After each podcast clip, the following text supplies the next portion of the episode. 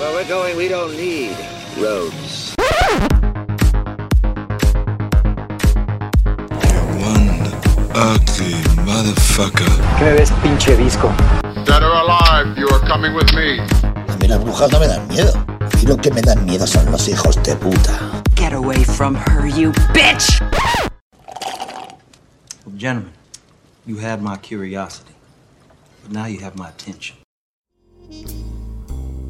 Hola, ¿qué tal amigos? Bienvenidos a Conexión Podcast número 9. Yo soy Rafael Rosales Y yo soy Iván Belmont.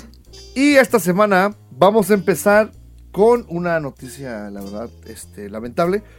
Qué feo que últimamente tenemos que empezar este, las emisiones con noticias tan crudas. Pero el día de hoy amanecimos con la noticia de que a sus 77 años, uno de los más grandes cineastas italianos, Bernardo Bertolucci, falleció y pues hoy aquí lo recordamos. Claro, es un director muy respetado dentro de la industria, pero además también causó cierta controversia cuando empezó esta ola de- del movimiento Me Too, debido a ciertos comentarios que hizo con respecto a una de las actrices que sale en su película El último tango de París. Ah, sí es cierto, ya me acordé de, de ese desmadre. Es la, esa es la que sale Marlon Brando, ¿no? Es correcto. Y, y que, pues sí, tienes razón, sí estuvo por ahí eh, metido en temas con, con este movimiento del Me Too que tanto daño, no, no es cierto, este, pues que ha estado ahí en boga ahorita en, en Hollywood. Pero creo que más que hablar de ese tema, estaría bien recordar sus películas. ¿Tú cuál es la película que más eh, recuerdes con gusto de él? Mira, de- y a mí las que más recuerdo son dos. Una, obviamente, es El último emperador, que es como la que le dio todos los premios sabidos y por haber. Y la otra es Dreamers, Soñadores, que es con esta Eva Green. De hecho, creo que fue la primera película donde yo llegué a ver a esta actriz. A mí en Bien jovencita, ¿no? Sí, y a mí en lo personal me, me agrada bastante. Y también recuerdo otra que ya vi mucho después que se llama Novecento, una película creo que de los 70s, que dura como Ajá. 5 horas o algo así. A la madre. Fíjate que, que tienes razón. Yo creo que la primera película que yo recuerdo de él, y, y fíjate que es una anécdota bien rara de mi juventud, porque eh, la película del último emperador, yo no sé por qué la vi de niño. O sea, primero que nada es del año en que yo nací, así que go for it. Pero aparte, yo la vi, yo la vi chiquito y tengo muchos recuerdos de la película, por ejemplo, de una escena donde el morrito obliga a uno de los monjes a, a tragarse o a tomarse la tinta, o de cómo lo toca la gente, pero él a través de una, este, como una cortina, como una sábana ahí, y él ahí va y todos los toca así, y luego el maestro que le lleva la bicicleta. Tengo muchos recuerdos de la película, que después, por cierto, la destruyó Los Simpson en un capítulo donde a Homero lo hacen también el, el líder, el líder magio. Pero, este, sí, la verdad es que yo creo que es una de esas películas que sí tiene que, que darle una checada. Yo la vi hace unos años y creo que ha envejecido bien. Sí, Y eh, estuvo nominada a nueve Óscares, como dices, y pues ganó entre ellos el de mejor director y mejor película. así es. Además también creo que ganó dos globos de oro, si mal no recuerdo. Y es un película, ¿no? La verdad es que es una gran película. Claro. Pues que Dios lo tenga en su santa gloria. Seguramente Quiso ir a conocer se- a Stan Lee. Exacto lo que iba a decir, se va a encontrar con Stan Lee allá. ahí en la fila, ¿no? Para entrar al cielo. No, pues, ojalá que, que fíjate que saquen algún este ciclo de películas de él ahorita en, en- en televisión. Probablemente. Sí, e igual en la cineteca por ahí van a hacer algún ciclo seguramente. Yo creo que sí. Este, espero que sí, porque la verdad vale la pena mucho darle una, una revisada a su filmografía. Claro. Y bueno, para continuar, esta semana estuvo flojita en cuanto a películas. La verdad es que no pudimos ir a ver tanto, pero quiero, quiero antes de pasar a ver las, las películas que vimos esta semana, hablar de... ¡Ah! ¡Cigüeña! Si dice cigüeña, siempre he tenido esa duda, güey. Parece que dice así, pero... ¿Estás hablando de Todo el Rey mundo León? la canta como pinches se les ocurre, pero pues quién sabe qué dice, güey. y precisamente voy a hablar de esto porque fue el día miércoles, ¿no? El día miércoles, toda la semana, tu- digo, todo el día estuvimos con el mame, con el dime y direte entre Roma, Netflix, con las distribuidoras, que Cinépolis sí la va a exhibir, que no, que, que, que ándale, que por favor, salían los fans así de, este, sí, tráiganla, tráiganla a mi ciudad, por favor, y yo así de, compa, no le vas a entender, si te gustó loca por el trabajo. Y pues to- todo estaba así, e- esta maraña de intriga en Twitter, en Facebook, en Instagram, todo el mundo tenía una opinión con respecto a, este tema, que ahorita ahondamos si quieren, y de repente como que Disney dijo, es el momento. Y papas, que aviente, te lo juro, o sea, yo estaba hasta escribiendo en mi Twitter de, no, pues pinche este, distribuidoras, qué gacho, mendigos cines, no quieren. Y en eso me aparece la notificación de Disney acaba de presentar el teaser del Rey León. Y como que por un segundo dije, ah, caray, le pongo, y la piel te empieza a poner chinita, así con el, con el amanecer, y de repente la pinche voz de Earl Jones. Ah, la madre, güey. Eso fue lo que a mí también me puso muy emocionado. Tú sabes que El Rey León es mi película favorita de, de Disney, animada. No, no, no. Y, y soy de- y pero soy- Antes tengo que decirle, el público tiene que saber que eres de esos fifís que las ven en inglés únicamente, güey. o sea, eh, no sé si sepan que Belmont nació en Guanajuato y este güey trae esa- ese mame de que no le gustan las películas en español. Yo solo en inglés, güey. Y cuando No, yo la no, primera no, vez que hablé Ahí con me él, estás cambiando de discurso. A mí lo que me gusta es ver las películas que sean en su idioma original. que es lo mismo, verlas en inglés, güey. Sean en japonés, sean en alemán, sean en francés, me gusta verlas en su idioma original. Güey, todos los niños crecimos viendo Disney, este... Yo no. Spanish. De hecho, mi abuelita en aquel entonces trabajaba con un, en una compañía gringa de importación, si mal no recuerdo. Y uno de sus amigos, precisamente cuando estaba muy de moda el VHS, le conseguía películas animadas de Disney, pero obviamente pues venían de Estados Unidos, entonces estaban en inglés. Yo crecí con esas películas en inglés. Entonces cuando yo las llegué a ver en español, aunque sí me gustaban, sí me causaban mucho ruido porque yo ya estaba acostumbrado a la versión original, al audio original. Entonces, por ejemplo, yo veía, no sé, La espada en la piedra en inglés y escuchaba la voz de, de Merlín y todo, y estaba súper acostumbrado. Y cuando la llegué a ver en la tele en español, sí me saqué de onda. Entonces, desde entonces yo tengo esa costumbre de ver todo en su idioma original. Así crecí, así me dio con mi abuelita. O sea, fue fueron circunstancias que se fueron dando, no es porque yo haya elegido ser así. ¿Y si te gustan los frijoles, güey? sí, bastante.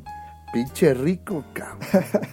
Pero bueno, después de tu- tus clases este, de cómo ser fresa aún desde pequeño, este, pues sí, te lo juro, de repente el internet como que todo se puso una cosa así de, ya, ya, ya, ya, ya, Roma acaba de pasar. O sea, neta, es como de esos temas que uno tapa a otro y se olvidan.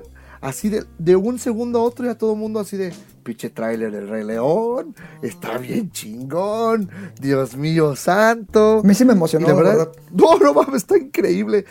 La verdad es que, ¿qué te enseñaron? Nada más algunas animaciones de cómo se ven, pues se va a ver ahí este, los, la ambientación y cuando levantan a Simba y con eso tuviste pa' cagarte, güey.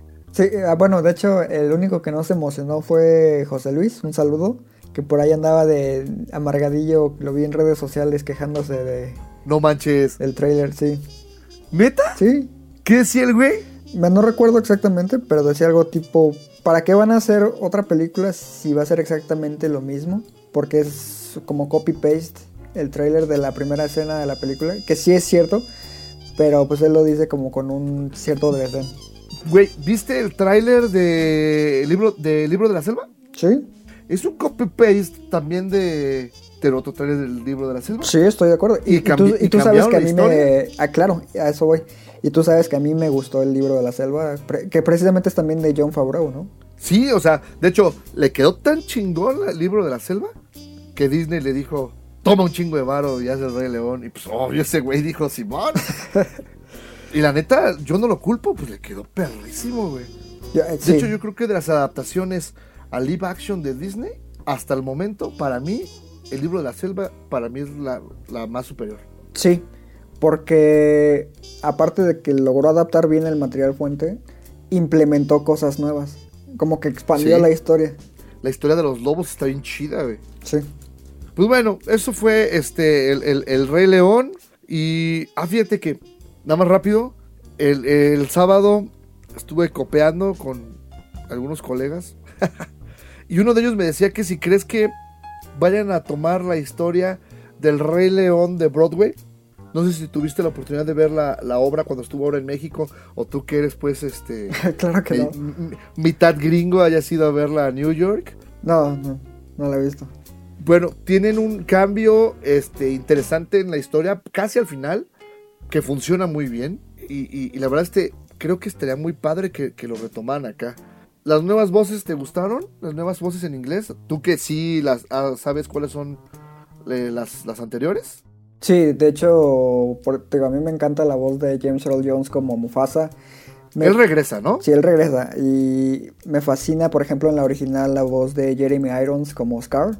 Ok, ¿quién va a ser ahora? ¿No sabes? Sí, mira, Scar es Chiwetel Ejiofor, el negro que sale en Dos años esclavo.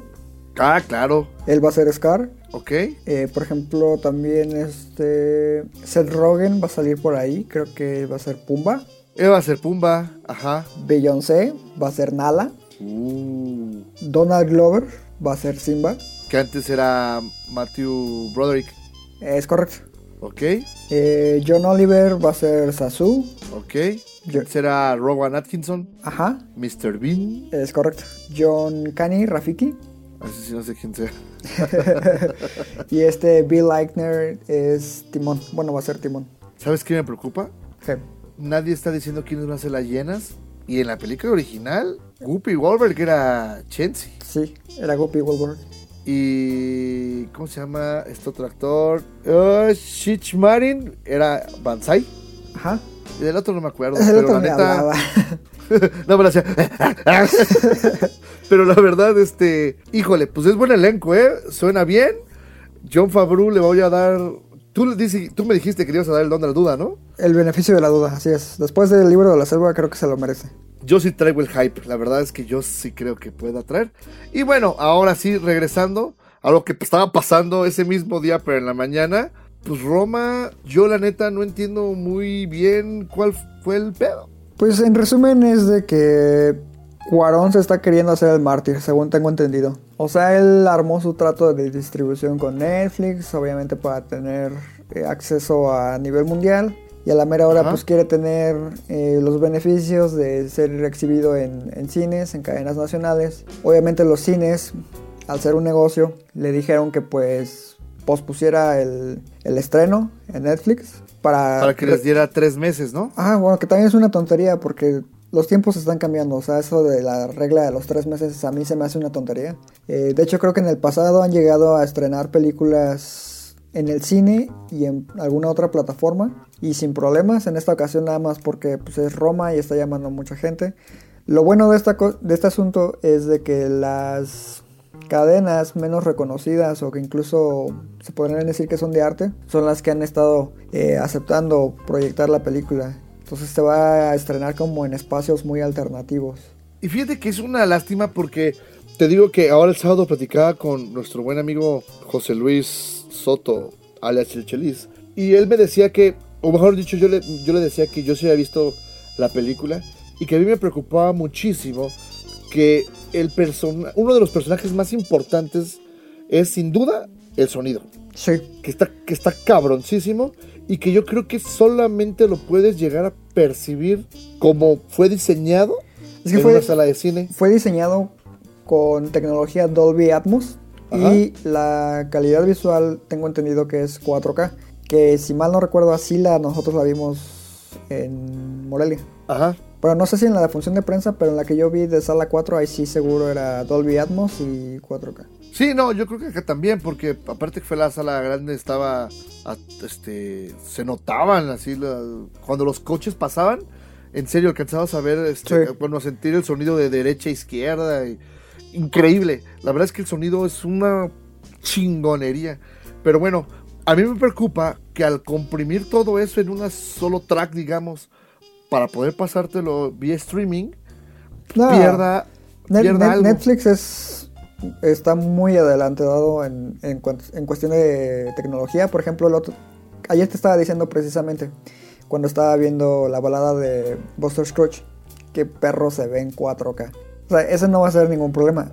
Si tienes un buen sistema de audio tampoco va a ser ningún problema. Pero la experiencia en sí sí es súper recomendable ir a verla eh, por primera vez en cine. ¿Y tú, pel- sí tienes pantalla 4K? Sí. Pinche rico, cabrón. ¿Vas a decir que tienes Dolby Surround ahí en tu casa, güey? Algo así. ¡Da la madre, güey!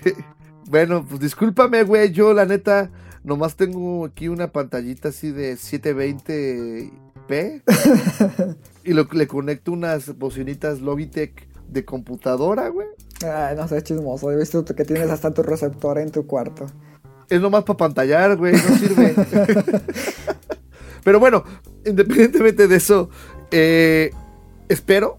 Pero es que no, güey. Yo lo que le decía es, órale, estará muy adelantado Netflix en tecnología, este, y lo que tú quieras, pero tú crees que en serio la experiencia de verla en tu casa vaya No. a ser la misma a verla en cine?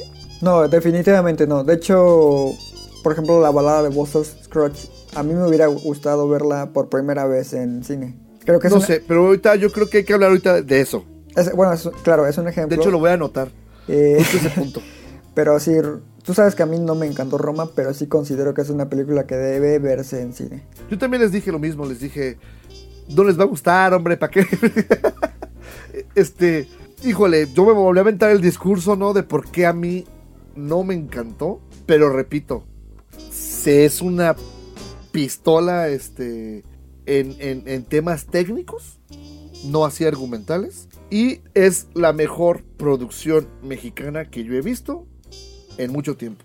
Y creo que lo hemos repetido hasta el cansancio, porque no quiero que al rato vaya a llegarnos por ahí hate a la cuenta de ustedes dijeron que está bien culera y a mí me encantó. No, no, no, compas. O, o- que nos llegue un mensaje privado que diga, ¿por qué la agresión a una película mexicana? Justo eso iba, güey. Y, y- y nada más aquí haciendo la acotación es, obviamente nuestras opiniones son, son, son nuestras. Y el cine es subjetivo. Si a ti te gusta una cosa, a mí a lo mejor no, o a lo mejor a mí no me gusta y a ti te gusta un chingo. Y si a ti te gusta, está súper válido. Por ejemplo, un chingo de gente no le gusta Baby el Porquito Valiente. Es mi película favorita. Me hace chillar. Pero bueno, cada quien, ¿no? Y esto va porque estábamos el viernes, así cada uno haciendo nuestra agenda de, ¿tú qué vas a ver esta semana, güey? No, pues yo voy a ir acá, tú. Y en eso nos llega un mensaje de, consideren el suicidio. Ah, digo, no, este, pues Bárbara del Regil, en su cuenta de Instagram, nos mandó ahí un, un mensajito privado. Y yo le digo a Belmont, ¿ya viste, ya viste, güey? ¡Somos famosos! y ese güey así de, no manches, nos está tirando brea la señorita o señora, lo que sé yo. X, no hay publicidad mala. Y la verdad es que, pues, no sé, ella nos comentaba ahí de que no entendía el por qué el hate hacia el cine mexicano. Porque, pues, este, nosotros hicimos un par de memes ahí de, de que si te gustó Loca por el trabajo, no te va a gustar Roma. Este, y así, ¿no? Búsquenlos en, en nuestras redes sociales, ahí están los memes. ¿Cuáles son nuestras redes sociales, Iván? Conexión MX en Twitter y en Instagram y Conexión Cine en Facebook. Y si les gustan los memes, denles like, porque esos sí son 100% hechos aquí en casa.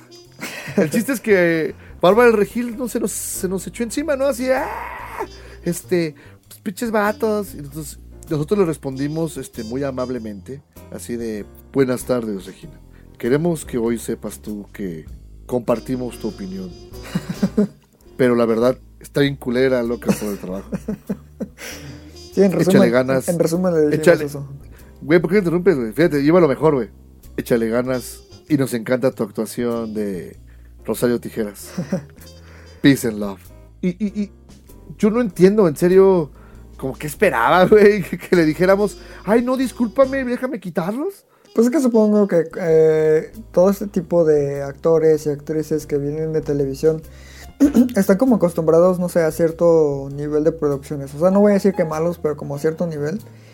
Y también están acostumbrados a que sus fans les digan, ay, no, está increíble tal película, no, está increíble tal proyecto. O sea, Exacto, como que, a que están acostumbrados a que los adulen, ¿no? exacto. Y cuando reciben un mal comentario se ponen chuki, se esponjan. Imagínate que nosotros nos pusiéramos a contestarle a todos los güeyes que, que nos escriben de está bien culero el podcast. No, no me alcanza el día, señores. Gracias a nuestros 15 seguidores. Por ustedes lo seguimos haciendo cada semana.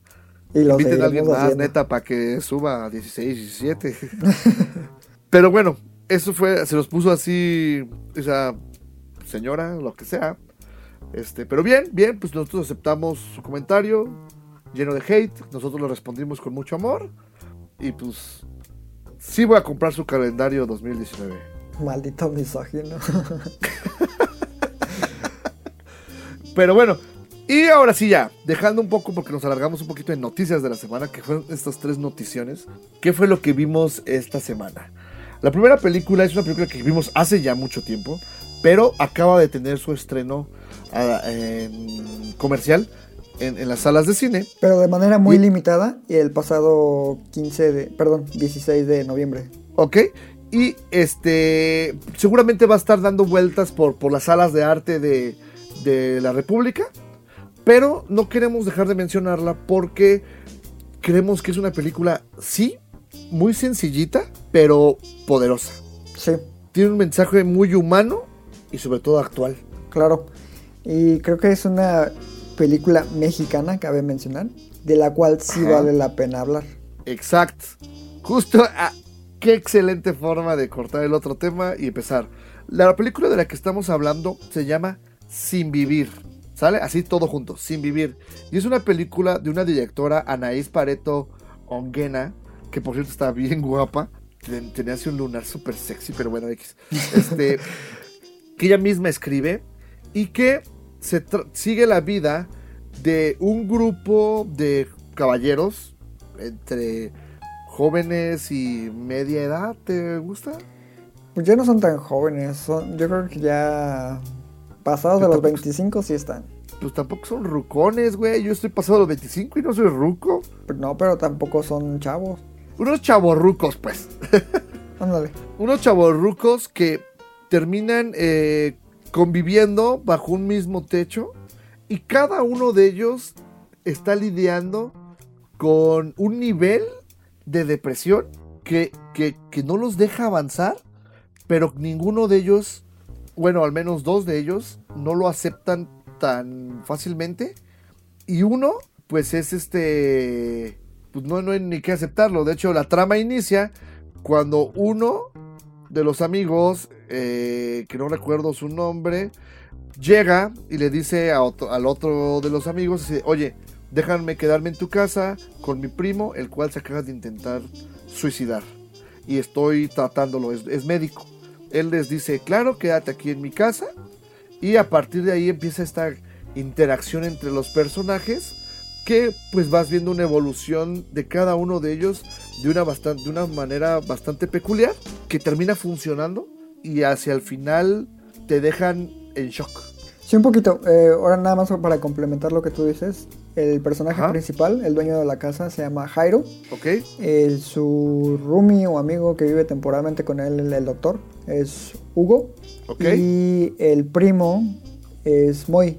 Sí. Y que los actores son eh, Pedro Hernández, Horacio García Rojas y Antonio López Torres. Así es. Y eventualmente aparece eh, en pantalla la hermana de, del casero, digamos, que, es la, la actriz Mercedes Hernández. Fuera de ello, la película son estos cuatro personajes interactuando. Por ahí sale, se usa tres, que son estos tres señores o caballeros. Ajá. La hermana es el cuarto y por ahí el, el hijo de la hermana, que muy poquito interactúa con ellos. Sí, en realidad se, se centra en el trío de, de estos hombres. Y, y yo me acuerdo que cuando empecé a verla, yo sí dije, ay, otra de estas que a veces nos enseña el festival. Es que sí empieza muy lento y como muy... ah, como que divaga mucho. Tardan en arrancar. Pero sí, pero llega un momento en el que el personaje suicida hace algo y a partir de ahí te engancha. y ya empiezas así de, ay, ay, ay, ay. Y la verdad es que todo el tiempo te está dando señales el personaje principal, pero cuando sucede algo, no te lo esperas al final. Sí, en ese aspecto creo que el, tono de la película suele ser oscuro, pero también tiene ciertos momentos como de gracia, pero no porque los personajes estén intentando ser chistosos, sino que las situaciones del guion van generando algunos momentos que pueden sacar una o dos carcajadas de- del espectador. Pero todo es como de forma muy espontánea y no es como que la película sea una comedia porque no va por ese lado. O sea, es un drama a fin y a cabo, pero creo que está bien trabajado en ese aspecto, que le meten cierto humor para no mantener un, tono tan sombrío, digamos. Exacto, eso es lo que te iba a decir. Funciona como una como un drama con mucho humor negro por las situaciones y que te digo que son a veces tú dices pueden ser graciosas, pero involuntariamente. Bueno, no, bueno, no involuntariamente, sino que están en el guion, pero no los, personajes no buscan ser chistositos. Y eso creo que es un gran acierto de la directora, que es quien ella misma escribió el guion y, dotó muy bien de, de la personalidad a los personajes. Ahora otro punto a destacar es que tiene muy pocos exteriores. De hecho, el 80-85% de la película es bajo las cuatro paredes del departamento donde viven, o bueno, casa. Y, y está bien padre que esto te haga sentir así encerrado con ellos. Como una especie de claustrofobia, ¿no? Exacto. De hecho, es curioso que menciones eso de la escenografía porque la película tengo entendido que tuvo un presupuesto de 4 millones de pesos y realmente si analizas la película, no sé, a mí en lo personal me parece mucho dinero para, para los escenarios que maneja. Pues a lo mejor en, en los otros gastos, ¿no? En... Sí, claro, ha- hacer cine en México es súper caro. eh, Ajá. pero en en general sí me sigue pareciendo de todos modos un, un poco cara. También hay que destacar el hecho de que la película es producida por un actor que es bastante famoso en México, que es este Tenoch Huerta. Tengo entendido que es su primera producción. ¿Neta? ¿Te cae? Sí, Órale. Sí, sí, sí. Pues él, él- él últimamente anda haciendo muchas cosillas, ¿eh? Anda movido. Pues desde siempre, o sea, es buen actor. Sí, es muy buen actor. En este entonces, pues que la película ya tiene años que nosotros la vimos, eh, pues él fue el productor. De hecho, recuerdo que él no pudo asistir a la función de prensa porque estaba precisamente en otro, en otro compromiso. Ok. Bueno, pues ya escucharon. La, la- la crítica ya está en, en nuestro sitio que es www.conexión.com.mx. Pueden buscarla con Festival Internacional de Cine 2017. Mm, O, sí, o, o solo sin vivir. Así aparece, ya está la crítica. La película es este. Les digo, no se dejen llevar por. por lo que a simple vista se ve. La verdad es que si uno se sienta y la digiere, este es muy muy interesante. Y hay que aceptarlo. Es hora de un versus de la semana. Fight! ¿Tú qué prefieres? ¿Sin vivir o loca por el trabajo? no, sin vivir. Flawless victory. ¿Tú qué prefieres? ¿Sin vivir o mala copa? Sin vivir. Fatality. ¿Tú qué prefieres? ¿Sin vivir o Roma? Sin vivir. ¡No conste, güey! ¿eh? Dijiste. ¿Sí? No, no manches, no, tampoco. Bueno, tú me preguntaste a mí. Uh, no me vayas a aventar billetazos, güey. bueno, eh, pero está bien, pero creo que, que vale la pena. O sea, eso es lo que a veces hemos dicho nosotros, ¿no? Más cine de este, menos cine del otro. Sí. O sea, si van a... ejercicios Ya es que se pueden... funcionan a veces. Ajá, ya ves que según quieren reducir presupuesto y que no sé qué. Si van a reducir presupuesto, quítenselo a estas películas comerciales feas que nadie, bueno, que sí ve la gente, pero no aportan nada a, la- a la cinematografía nacional. Exacto, o sea, si, empieza- si empezamos a hacer cine como el, el de Sin Vivir, eventualmente vamos a ir subiendo la estafeta y vamos a ir educando al público a ver cierto nivel de cine. Así es, Y, la- y- y poco a poco van a empezar a ir a las salas. es correcto. Fíjate que estaba pensando ayer que el año que entra hay que hacer una especie como de, de, de almanaque o recuento de todas las pinches películas mexicanas que vemos, neta, ninguna, son bien pocas las que dices, órale. Ok, de hecho, vamos a hacer un, eh, por ahí un capítulo que va a ser un recuento de lo que vimos bueno y malo del, en el transcurso del año. Sí, que de hecho ese sí, el doctor Cinema ya se apuntó, fíjate. ¿Sí? Hay que estudiar bien cómo va a ser el formato, pero bueno, más adelante ya les estaremos explicando. Y eso es Sin Vivir. Vayan a verla, se las recomiendo. Van a pasar un momento, Agradable. yo diría que más que agradable, interesante. También. Y entonces ahora sí pasamos a nuestra película de la semana. Que es... Hashtag decepción. No, pues, güey, o sea, ni siquiera hemos empezado. Pero sé- bueno, Ya sé cuál es. Estás de acuerdo conmigo, yo lo sé. estamos hablando de Roma. No, no es cierto. estamos hablando de Wi-Fi Ralph, que es una película que hace una semana dijimos que esperábamos muchísimo. Yo, la verdad, estaba súper hypeado. ¿Por qué? Porque me encantó Wreck-It Ralph, que es la primera, Ralph el Demoledor. Me encantaba todo lo que prometía la primera, que era ese crossover de personajes de videojuegos. A todos los geeks nos encantó esa temática.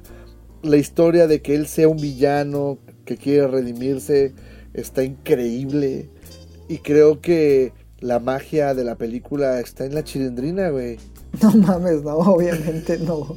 Que hasta ¿Por por, eso no, la corrieron. Neta, yo no entiendo a los que la corrieron, güey. ¿Has escuchado la voz de Vanellope en inglés? ¿De Sarah Silverman? Sí, ¿Llega a ser tan chillona como la de la chilindrina? claro que no. Espera, ¿tú sí la escuchaste en inglés? Sí, así fui a verla en inglés. O sea, ¿sí la has visto completa en inglés? Sí, la 1 y la 2. Pinche rico, cabrón. Yo la neta... ¿La, ¿También la 2? Sí. ¿Dónde puedes ver en, en inglés? Mira, yo, yo la encontré de casualidad. Te digo, iba a ir a verla. Soy, pues estaba en español, no es una película animada, entonces dije, pues va, voy a verla. Y de pura casualidad la encontré disponible en inglés en un Cinemex, curiosamente. Ah, cabrón, voy a revisarle. Oye, está chido eso, la neta. Sí, sí, está padre. Y Yo, la última película que recuerdo haber visto en inglés así actual fue la de Angry Birds en un Cinepolis VIP. yo ni fui a verla. Pero bueno, Wi-Fi Ralph, ¿quieres hacer los honores con la sinopsis, por favor? Pues básicamente la película se supone que toma como... transcurre, mejor dicho, seis años después o algo así de los eventos de la primera. Eh, se centra como en la rutina que siguen eh, y Ralph dentro de sus respectivos videojuegos y lo que hacen después de que terminan su jornada laboral, digamos, ¿no? Entonces, eh, Ralph, como ya se lleva bien con todos, tiene una amiga que lo quiere mucho, pues está súper feliz con su vida, ¿no? Con su rutina y no quiere salir de ella. Y precisamente esta Vanellope se siente como atrapada en su rutina y quiere como explorar nuevas cosas. Entonces de ahí es que desemboca la trama de, de Wi-Fi Ralph. Es correcto. Y creo que a partir de ahí, no sé, como que a mí el tema esta vez no me atrapó. La amistad en sí. Sí, que, que, bueno, no- la, la película tiene que ver mucho el mensaje sobre las relaciones tóxicas, ya sean... tú lo- ellos lo, lo ven como un, este, como una amistad, pero incluso también puede verse como en, en tus relaciones este, amorosas, ¿no? Sí. Donde una persona puede ser posesiva sobre la otra, ¿no? Exacto. Y no sé si a los niños les vaya a, le vayan a entender del todo. Pues mira, yo encontré a, sorprendentemente, como a dos Ajá. familias en la función en inglés. Y los niños estaban risa y risa. Y hasta donde pude ver, porque yo estaba centrado en la película, sí le estaban entendiendo, fíjate. Ok. La verdad es que la película, los primeros que son 20 minutos, 25, es. Ah, que bueno, este es más de lo mismo. Más Wreck-It Ralph interactuando Ajá. con videojuegos. Sí. Vemos ahí a Félix Jr., qué pe- personaje tan gracioso y, y la neta, pues no le dieron juego ahora. Y su esposa, que también está chidísimo. Sí. Y por ahí no vuelve a salir Mario. ¿Por qué? ¿Por qué Nintendo? ¿Por qué no haces esto, güey? ¿No, ¿No sale en la primera o sí? Mario tampoco. De hecho, sale Sonic. Sí, Sonic sí. Y en la primera sale Bowser. Pero ya no sale en esta. No, exacto. Bowser creo no recuerdo. Ah, pero ¿qué tal Pero toda, sí, la, toda la merchandise que tiene Disney? Fueron saliendo Ah, uno por uno. Es a lo que voy, como que dijo Disney, "Mm, es un montón de varo conseguir licencias. Mejor, yo ya soy dueño del mundo, mejor metamos mis licencias. y es lo que hicieron en una escena que a mí, este, ya ahorita hablamos de ella, pero un dato importante es que, ¿te fijaste que la película, por primera vez, una película de este tipo, no empezó con un cortito? Sí, es cierto. de repente, pues ya, llegaste a la película. Y eso, desde ahí a mí me dio mala espina, sentí raro, este, la experiencia. Luego empecé a ver la película. La verdad es que a mí me hubiera gustado, me queda claro que Vanellope es la independiente y Ralph es el, el dependiente. Entonces, a mí, algo en serio, vi, la película, no me terminaba de atrapar. Está bien padre cuando van al internet, eh, cuando entran y todo, es, pues el fanservice de ver este, las páginas y cómo funciona aparentemente internet, cómo funciona eBay, está bien padre. Pero solo fue como para mí, como si fuera un capítulo de una serie de Wi-Fi Ralph, digo de Ralph, pues, y aventuras de Vanellope pero no tuvo la trascendencia, el mensaje ni, ni el desarrollo que una película de Disney debe tener. Es que es lo que te decía, hace mucho Disney ya no entrega productos de calidad. Mames. Tú mismo lo acabas de decir. O sea, hace algunos años, por ejemplo, todavía podíamos esperar películas como Ralph el Demoledor que sí tienen Uf. una historia bonita. O sea, la neta a mí también me gustó mucho, por eso tenía muchas ganas de ver esta. Pero ya se fueron como por el lado fácil, o sea, saben que va a vender, quieras o no. Entonces, ¿para qué se exprimen la cabeza si con algo así súper profundo, súper desarrollado, si al final van a recaudar lo mismo o más? De hecho, tengo, estaba viendo hace ratito que es el segundo mejor estreno en eh, fin de semana de Acción de Gracias de Thanksgiving. Es lo que te. Solamente, su- solamente superado por Frozen. Y la verdad es que este fanservice de las princesas está, está gracioso eh, que ellas mismas se burlen de ellas. Eso está eso, padre. eso está padre. De hecho, esa escena sí me gustó. Pero. No, o sea, la, la historia. Pero no, es la película, ¿sí me entiendes? Ajá. Entonces no, no, no sé. Y luego, este. Hay un cameo de Stan Lee, Dios lo tenga en su santa gloria. No, y también sale. Ah, bueno, es que tú la viste en español. Pero por ejemplo, ya ves que se mete Vanellope a un mundo como que es tipo Grand Theft Auto, pero de carreras. Sí, ¿Cómo se llama? Shank, la chica que sale ahí. sí, Shank. Bueno, ella, la voz es de Gal Gadot. Gal Gadot, ajá.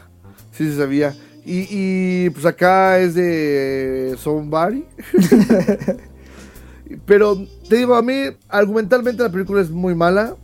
El villano me pareció una hasta broma. Yo así de. ¿Qué? ¿Por qué? Es que no hay villano. Uh, Bueno, la fuerza antagónica. O sea, estuvo muy. Bueno, es que es- está- hubiera estado interesante que la idea que tenían la hubieran manejado, no sé, de alguna otra manera.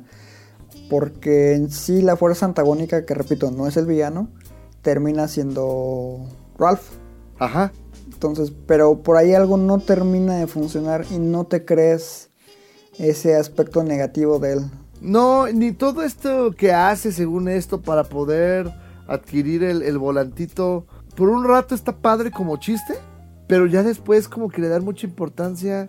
Y el personaje este que es como el, el genio de marketing digital, a mí me pareció molesto, aunque me encanta que cada secuencia cambie de ropa.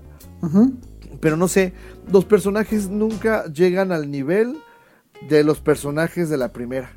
No, no, porque ahí todo tiene un, un porqué. O sea, por ejemplo, la, la postura de Félix sobre la vida de Ralph, de cómo todos lo idolatran a, a Félix y a Ralph lo discriminan por ser simplemente el villano del videojuego. Todo eso como que Tur- se. Turbo está increíble. Y todo eso se, se pierde. Sí, en general, a mí, la verdad, no me gustó. Si ese es mi veredicto, a mí, a mí no, no me gustó. Recomendarla, vayan a verla. De todos modos, vieron la primera, vayan a ver la segunda. Este, sigan dando dinero a Disney. A lo mejor hace una 3 y corrige. O a lo mejor y no. pero la verdad es que pudo ser mucho, mucho mejor. Sí, sin duda. Pero pues ya Disney tiene todo el varo del mundo, yo creo que ya no le, le interesa mucho. Es más, o sea, mejor lo hubieran dejado en una sola y ya otra historia contar, ¿no? Con otros personajes, no sé. No, y próximamente igual, no sé, estará llegando secuela de Big Hero 6. ¿Quién sabe, eh?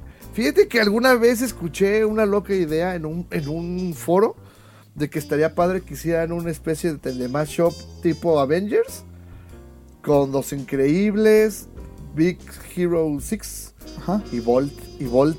Nah, Bolt. Nah, mames. Es un superhéroe, güey.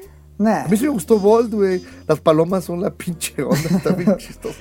No, ya no. Y fíjate, hasta Bolt, que es una de las películas medianas de, de- de Disney Studios, tiene personajes bien padres como las palomas. Y la verdad es que acá no lo encuentras en, en, en Wi-Fi Ralph. Como no, está la. Esa. ¿Qué es? Agente de relaciones públicas de internet. Quien sí me pareció gracioso fue el vato este de. El, el que es spam. Spamly. Él está chido. Sí, sí. Él sí me hizo reír dos, tres veces. Eh, El Pero que me fuera dio un de eso- gracia fue su compinche. El que Que sí me parece. de repente aparece y está como, como tirolo, no sé. Sí, e- esos dos personajes están padres. Sí, pero no tienen la fuerza de un personaje secundario de, de Disney. Sí. Pues ojalá que esto sea solamente un bache tipo Vacas Vaqueras o Chicken Little o la familia Robinson o esas... Híjole, es que tuvo un bachecito bien feo Disney en el que Tiene, tenía. tiene. Bueno, pues sí, con esto. ¿Y qué otra ha hecho este año? Nada más, creo. Bueno, pues eso fue este, lo que vimos en cine, nada más, estábamos bien emocionados, ahorramos para, para comprar la cubetita con, con palomitas y el refresco y el vaso y todo, y pues dinero mal invertido. Y la semana pasada les dijimos que nos íbamos a comprometer a ver una de las películas o producción original de Netflix. Y este, nos referimos a la nueva película de los hermanos Cohen, que por si eres nuevo en esto del gusto por el cine, los hermanos Cohen son unos directores, una mancuerna muy exitosa dentro de Hollywood, que tiene una larga lista de películas increíbles y otras medio aburridas, bien culeras. Pero cuando dan en el clavo, te matan de risa y te vuelan la cabeza al mismo tiempo. Sí, sin duda. Yo creo que son de los directores más. ah, con más adeptos, por así decirlo. Con más seguidores dentro Sí, claro. de, del cine. ¿Qué película, qué película es tu, es tu favorita de ellos? Creo que ya sabes cuál. ¿No? ¿No te imaginas? No. Pues es que así como tú eres millonario, vas a decir. vas a decir. No Country for an Old Man. De hecho, sí. Pero no, sabía, no, no porque sea millonario, sino porque es de temática que me gusta. O sea, es como de lo más serio que tienen, de lo más sombrío. ¿Tú consideras que es un western? Sí, es un western. Está, y, y, y, de hecho, entiéndalo, mundo. Esta película le dio el salto a la fama a Javier Bardem. Sí, lo lanzó al estrellato. Y, y un Oscar. Claro, y, y súper merecido. O sea, su interpretación de, de Anton Chigurh es espeluznante. Es, es de esas personas que si la tienes enfrente, neta, con su sola presencia, te da casi, casi el paro cardíaco ahí. Y si no lo has visto, pero ya viste Dark Knight, neta, el guasón, comparado con este güey, neta, no, no, este cabrón está, está más cabrón. Fíjate que Eh, se- sí, la verdad se- es que- sería interesante un tiro así, ¿no? Del Joker de Heath Ledger con Anton Chigurh. Los dos son personajes muy incómodos en pantalla, pero a mí, este sí, el de Javier Bardem me sigue pareciendo superior, porque el guasón tiene algo de teatral. Sí, pero los dos son súper inteligentes. Sí, claro, no, no, no, no, increíble. Y bueno, pues esta, esa es la película favorita de, de Iván. Mi película favorita de los hermanos Cohen es este Born After Read. ¿Neta? O qué meses después de leerse. Güey, me caga de risa, güey. Está pendejísima, Dios mío santo, güey. Con este Brad Pitt de estúpido, ¿no? Sí, o sea, güey. y, y- y- ¿cómo se llama? Eh, Francis McDormand, este, híjole, qué papelazos hace, que es esposa de Ethan, ¿no? Sí, que si mal no recuerdo, sí. También por ahí sale Entonces- John Malkovich, ¿no? Sale John Malkovich, sale J.K. Simmons, sale Brad Pitt, sale. ¿Cómo se llama? George Clooney. George sale. es- ¿Cómo se llama? Tilda Swinton. Ujú, también. La verdad, es un peliculón, pero bueno. Estos dos ci- cineastas, para que vean el- con quiénes trabajan y qué películas hacen, tenían un proyecto con Netflix de hacer una serie de televisión. Una miniserie. una miniserie que iban a ser varios cuentos que no tienen una relación aparente en el desempeñados en el viejo oeste. Uy, hablando del viejo oeste, su versión de True Grit. ¿Has visto la original? Sí, claro. Ya, es con, la- con John Wayne. con John Wayne, ya bien rucón, ¿no? Sí, de hecho, bueno, a mí me gusta mucho la versión con John Wayne, pero es como hasta cierto punto graciosa en algunos momentos. Y la versión de los Cohen no tiene nada que ver en tono con la de John Wayne, es súper dark. Sí, o sea, y yo también así tenía esa onda de, ahorita van a sacar un chiste estos güeyes y nada, drama puro y tensión a flor de piel. Pero bueno, Un western en toda la expresión de la palabra. Exacto. Entonces, pues ellos quisieron regresar a este eh, género, el western, y se, se adentraron a, a- con Netflix a producir, y creo que en, en algún punto dijeron, no, pues mejor vamos a hacer como historias cortitas, tipo I Love Paris, en Paris. Sí, una película formada por historias de antología, ¿no? Es una antología básicamente. como relatos salvajes, haz de cuenta. Ajá. en el, en el oeste. Y este, un elenco rico, Sí. este, bien, bien, bien, este, pues es que ya son como tipo Quentin, ¿no? De que yo creo que hasta se han de pelear por salir en sus, en sus películas. Sí, seguramente le han de decir a algún actor, no, pues te ofrezco tal papel, pero sales tres minutos. Y estoy seguro de que el actor o la actriz dice, no hay pedo, yo salgo. Sí, o sea, y es que estamos hablando de que tiene un elenco, fíjate, nada más y nada menos que está encabezado por Tim Blake Nelson, que es el del primer cortito, que es Buster Scrooge, ¿no? Ajá. y que lleva el título de la película The Ballad of the Buster Scrooge. La balada de Buster Scrooge, y que de hecho es una historia que te deja así como, what the fuck. De hecho es la que menos me gustó, pero, pero está graciosa. A mí sí me gustó. A mí sí me gustó. Tiene a Willie Watson, Clancy Brown, a... ¿Cómo se llama? A- James Franco. A James Franco, es lo que te iba a decir. Tiene a James Franco, tiene a Liam Neeson, tiene este... A Zoe ¿Cómo se Kazan. llama este actor? A Zoe Kazan. Uy, la es- ese es mi favorito. El de donde sale Zoe De Kazan. las historias. de- Mira, fíjate que a mí me gusta mucho ese y el de Liam Neeson. El de Liam Neeson está fuertísimo, ¿no? Sí, y, y el tercero que también me gusta mucho es donde sale Tom Waits, el, Ajá. el del tipo que eh, busca oro. Sí. Esas Sí, sí, sí. tres historias, esas tres historias son las que a mí me gustaron más. Y sobre todo me encanta que seguramente Netflix las dejó ser los hermanos Cohen y te mezcla humor negro bien fuerte con drama este también bien pesado. Sí, Por ejemplo, ese eh, dices el de, el de Liam Neeson no sabía si llorar o reír. es que sí es súper incómodo. ¿Sí, ¿Verdad que sí? Sí. pero está muy bien hecho. Y bueno, independientemente de las historias, porque hay unas superiores a otras, no me gustaría ahondar en ellas para que tengan oportunidad de verlas, porque la verdad valen la pena cada una. Cada una tiene su chistecito.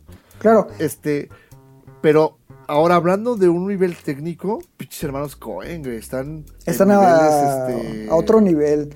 O sea, desde la calidad del sonido, la fotografía, que a pesar de no contar con su colaborador habitual, que es este Roger Dickens, eh, porque está él filmando Blade Runner 2049, en esta ocasión se unieron con Bruno Del Bonel, que es el director de fotografía de Amelie, Sí, y y, y lo hace súper bien, ¿eh? no, lo, lo hace perfecto. Y de hecho, no es su primera colaboración con ellos. La primera fue el Inside Little Lace. Ah, la, la de Oscar Isaac. Es correcto, la del cantante de folk. Que también ajá. tiene una fotografía preciosa.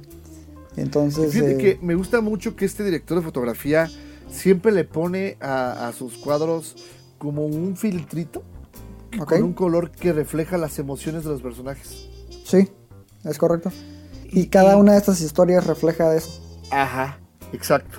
Entonces, este, está muy, el diseño de, de la fotografía está increíble. La- Fíjate la- que se- Las tomas donde más me impresionó fue precisamente en la historia del tipo que busca oro. Tiene unas tomas preciosas. sí, como parecen cuadros. Exacto. Sí, se están súper, súper cuidadas. También la de Soy Kazan, que es como más, eh, más dinámica, digamos, en cuestión de Ajá. fotografía y de tomas. Pero igual las están increíbles. O sea, a mí me dejó boquiabierto la, la fotografía. Sí, pero que si, acaso sí tiene un par de pecadillos de producción, como para abaratar, por ahí ves un par de CGIs feones. El venado. En la, en la de James Franco.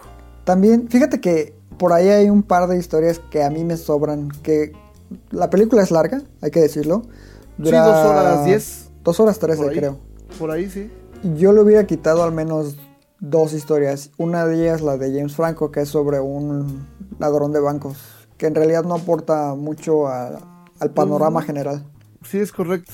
La primera, te digo, a mí sí me hizo, pues es graciosa, pero ¿y ya. Sí, tampoco aporta mucho, pero es como los Cohen diciendo, estos somos nosotros, esto es lo que les va a esperar. Entonces, aquí está nuestra tarjeta de presentación, ¿no? Pues sí, pero, o sea, como bien dices, tienen unas que dices, bueno, pero tienen otras que dices, ay, muy bien hecho. La que te decía, la de Liam Neeson, está súper súper fuerte. que Se llama Cerca de algodones o algo así, ¿no? Ajá, algo así. Es sobre dos hombres que tienen un show itinerante en el viejo oeste. Y en sí no hay mucho diálogo entre ellos, pero tiene por ahí el final bien, bien, bien fuerte. Sí, la verdad, ay, véanlo, en serio, véanla, la- está está súper este, bien hecha, toda, todo en general. Tiene sus detalles, sí, te digo, se nota que fue como para abaratar costos en algunas cosas. Como que dijeron, pues es para Netflix. y, que, y que de hecho se estrenó en, en Venecia y tuvo muy buena recepción. Sí, bueno, recepción mixta según supe. Mu- muchos le han tachado precisamente eso de la duración y de que algunas historias Están de más. están de más y con otros no conectan o, o viceversa. Y que en lo que hace ratito hablábamos, a mí me gustó verla en, aquí en, pues, en, en- en mi casa, en la tele, pero imagínate haberla visto en cine. Pues sí, es lo que te decía, o sea, hubiera sido otra experiencia completamente. Sí, la verdad es que sí, sí te quedas con ese sabor amargo de lo que pudo haber sido, ¿no? Sí, bueno, de hecho en Estados Unidos sí tuvo un estreno limitado en cines. Entonces hubo gente que sí tuvo oportunidad de verla en una pantalla grande. Pues supongo que aquí tú tendrás oportunidad en algún festival, este, o, o en alguna, este, función especial de, de algún cine de arte, ¿no? A lo mejor. De Y hecho, seguramente vale la pena. me hubiera gustado que la hubieran traído en, no sé, Festival de Cine de Morelia, por poner un ejemplo. Pues sí, sí, sí, tienes razón ahora que son muy cuates de Netflix. sí. Pero bueno, eh, The Ballad of Buster's Crush está muy bien. Yo sí la recomiendo muchísimo. Yo también. Esa, esa la va a reseñar Iván. Ok. Tómala. no manches, yo debo un montón, pero esta semana, esta semana. Y ya para cerrar el, el programa de esta semana, también queremos hablar de otra película que se estrenó en salas de arte, también de manera algo limitada, pero que creemos que vale la pena mucho que tienen que ir a ver. Se llama The Kindergarten Teacher, que es una película protagonizada por Maggie Gyllenhaal Así es. y que de hecho ya hablamos de ella un poco eh, durante el especial del Festival Internacional de Cine, que fue en el capítulo Cinco. 5. Quieren adentrarse más a ella, pues véanla, este, escúchenlo. Pero lo que le podemos decir es que se van a encontrar con una película de, de una directora llamada Sara Colangelo y que tiene un mensaje increíble. Claro, y de hecho lo que no dijimos en el episodio 5 es de que The Kindergarten Teacher es un remake de otra... Sí, es un, es un remake de una película del 2014 que es israelí y el director original es Nadav Lapid. Tengo entendido que sí tiene un par de diferencias la versión original con el remake. Entonces sí estaría interesante que chequen cualquiera de las dos.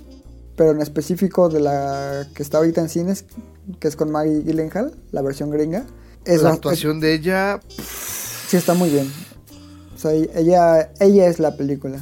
De hecho, yo creo que hablando en serio, ahorita ya te puedo decir que mi mis apuestas a mejor actriz este año, obviamente Lady Gaga, Mike, Ma- eh, Maggie Gyllenhaal Ajá. y, es- y Stella McCarthy. Melissa ¿Cómo se llama McCarthy. No se llama Stella, se llama Melissa. Melissa McCarthy por... Can You Ever Forgive Me o algo así, ¿no? Ándale, Can You Ever Forgive Me. Las tres lo han hecho increíble. Fíjate que yo no metería a Melissa McCarthy, ni a Lady Gaga. Ah, ya sabía que hace tus mamás. Claro que sí, güey, ella va a ganar, güey.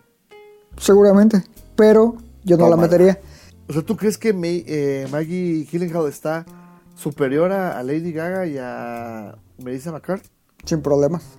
Uf, no sé. O sea, lo muy, muy bien, lo hizo muy bien, pero no sé si superior a Lady Gaga. Cualquier cosa, cualquier actriz es superior a Lady Gaga. Lady Gaga cantó, güey. ¿Y eso qué? Ah, mámala. Pero bueno, eh, Kindergarten se, se trata de una maestra de kinder que descubre aptitudes en uno de sus alumnos para la poesía. El problema es que sus alumnos son niños de 5 años. Entonces ella tendrá que luchar contra la familia del niño, contra su familia de ella y contra los, las percepciones del mundo en general sobre la relación que ella va eh, tejiendo con el niño, todo en pro de levantarlo como un artista hecho y derecho, ¿no?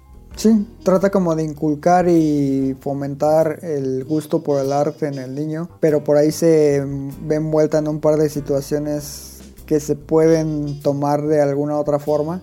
Entonces maneja como hay una ambigüedad muy interesante en la, en la historia. Te plantea ciertas preguntas de índole moral muy interesantes que uno como espectador pues sí se queda medio sacado de onda, pero al final eso termina por enriquecer lo que te está ofreciendo la historia. Exacto. Y, y la verdad es que tiene un mensaje bien fuerte que es sobre, hay tanto niño con tanto talento que los adultos por ser adultos minimizan o dejan de lado y al no desarrollarse el mundo se está perdiendo de muchos artistas. Donde tú eres uno de ellos seguramente. Seguramente, sí. sí, sí. y pues, este, en serio, yo sí también les recomiendo mucho que vayan a, ver este The Kindergarten Teacher. Es más, de las cuatro películas que hoy analizamos, tú en orden de la mejor a la peor, ¿cómo se las recomendarías a nuestros podscuchas? Híjole. yo creo que pondría al mismo nivel Kindergarten Teacher y la balada Buster Scrooge. ¿Ok? Después pondría Sin Vivir. Y ya para finalizar a Wi-Fi Ralph. No chingues, o sea, pondrás al último a Wi-Fi Ralph. ¿Sí? Sí, yo también. La verdad es que yo pondría a Scrooge primero. Y te voy a decir por qué. Me parece que son muy distintas con la de Kindergarten Teacher. Pero The Kindergarten Teacher tiene un gran guion. Que por momentos tiene Scrooge. Pero es superior técnicamente a Scrooge. Por eso nada más. Y porque es más accesible. Pero Kindergarten Teacher es mucho más redonda y más compleja que Buster Scrooge. Pues sí. Y que tienes razón. Ninguna de las historias te regala esos 10 minutos finales que te regala The Kindergarten Teacher. Si te dejan impactado, diría el meme. Pues sí, la neta me acuerdo que con carita de Pikachu, güey. Ándale, así todo redondito. Pero sí, eh, y después Sin Vivir. Y por último, pues sí, Wi-Fi Ralph. Neta, pues fallaste, Disney. ¿Qué te decimos? Habrá chance de ver pues, si la, la libras con Mary Poppins. Híjole. Yo ¿Tú creo tampoco la crees? No. Yo espero que sí, porque soy bien fan de la primera. Bueno, no de la primera, sino pues la, la, la pasada, la de Julie Andrews. Pues yo soy fan de Emily Blunt. Entonces la voy a ver.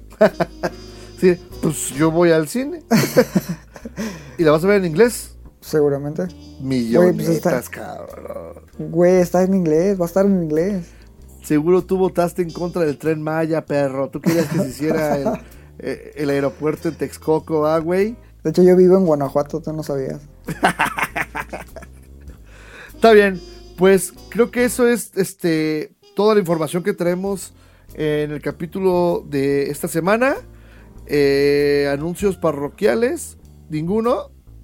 Más bien saludos. Saludos a, a nuestro buen amigo José Luis Soto, al Gera, Gerardo, no sé cómo se llama. Yo me acuerdo que es Madrigal, ¿no? Rosas, Gerardo Rosas Madrigal. este, un saludo a, a Suriel, también que siempre nos escucha. Este, un saludo a Josafat. Hoy sí tenemos ya ahí varios este, seguidores. Sí, también un saludo al otro José Luis, José Luis Ayala. Ah, José Luis Ayala, que un día va a venir. Bueno, no, va- no venir, sino un día nos va a acompañar para darnos un trence. Quiero que sepan que con nadie, es un colega, colega de, de otro medio, pero con nadie peleamos más que con ese güey. Pero todo es en buen Pero- rollo. Que hable Es en buen rollo y está bien chido, la neta, porque él tiene mucha razón a veces y nos pone unas putizas como las otras veces, pues no estamos de acuerdo y, y nos damos unos trences bien sabrosos. Este, Nolan Sox, digo, este, saludos, José Luis. y este, bueno, Y ya para finalizar, el último saludo a Alejandra Cisneros. Sí, muchos saludos. Que este, pues de hecho ella es parte del crew de, de Conexión. Últimamente, pues se ha tenido ahí muchas ocupaciones como nueva mamá. Pero este, un día la esperamos para que nos aquí ponga línea, porque ella siempre es la que nos alinea. Y aparte, pues para, para compartir muchos comentarios de cine ahí con ella. Claro. Ok, pues entonces, sin más que decir, les recuerdo que les agradecemos muchísimo todos sus comentarios que nos hacen a través de redes sociales y en la página. Sí, sí, ah, voy a leer uno que ya me acordé. Nos llegó ahí un comentario de prometen un chingo de críticas, no suben ni madres, es mi culpa, perdón, pero esta semana me pongo a mano, I swear God, y este pueden empezar a verlas a partir del día de mañana en www.conexión.com.mx, ya lo había dicho, pero pues ahí les doy otra vez, al cabo es mi espacio. Y les agradecemos mucho como cada semana que nos busquen en Spotify, en iTunes, en Google Podcast y ¿en dónde más? En TuneIn también estamos. Y en la página. también en la página. Así es, donde ustedes quieren. Ah, YouTube, ¿no? También, o ya no, o no. Sí, sí, en YouTube los estamos subiendo poco a poco. Y pues, este, sí, yo sé que hace tiempo les dijimos que tenemos ahí sorpresas. Estamos trabajando en ellas. Este, vamos a arrancar el año con todo. Y pues es- todo sea por traerles el mejor contenido a ustedes. Así es. Les agradezco, les agradezco mucho. Yo soy Rafael Rosales. Yo soy Iván Belmont. Y recuerden que Amamos el cine. hasta la próxima.